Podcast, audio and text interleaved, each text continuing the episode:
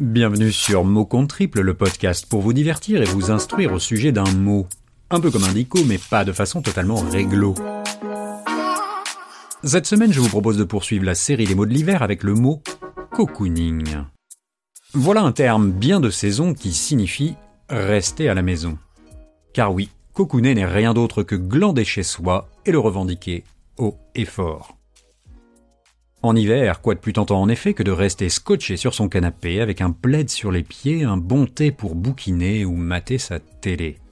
Ah j'oubliais, ne pas hésiter à allumer une bougie d'intérieur pour une ambiance parfumée et veloutée. Le Larousse nous indique que le cocooning est le fait de se plaire dans un confort douillet. Le terme est un dérivé de cocon, issu lui-même du provençal cocoon, qui désigne la coque d'œuf ou l'enveloppe d'une chenille. Cet anglicisme a vu le jour en 1987 grâce à Face Popcorn. Qui ça? Face Popcorn.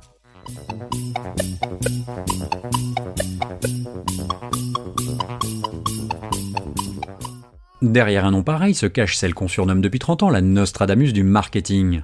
C'est elle qui a inventé ce mot pour qualifier cette tendance qui pousse à vouloir rester chez soi pour se sentir bien. Selon la célèbre pyramide de Maslow, le besoin de sécurité se classe en seconde position dans ce qui guide nos motivations. Le cocooning en est une belle illustration. C'est notre fameuse zone de confort dans laquelle il est bon de se rouler avec allégresse, particulièrement en hiver quand la température baisse. Ces derniers temps, on a aussi parlé de nesting. Nos amis danois, eux, appellent cela le hugue. Cette philosophie scandinave est un art de vivre.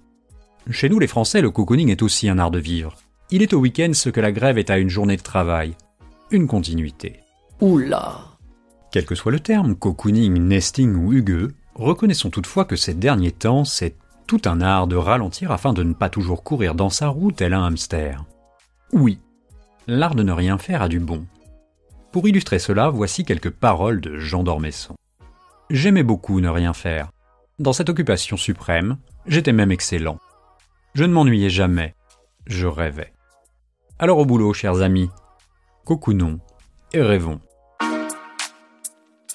Voilà, c'est tout pour aujourd'hui. Merci de m'avoir écouté jusqu'ici.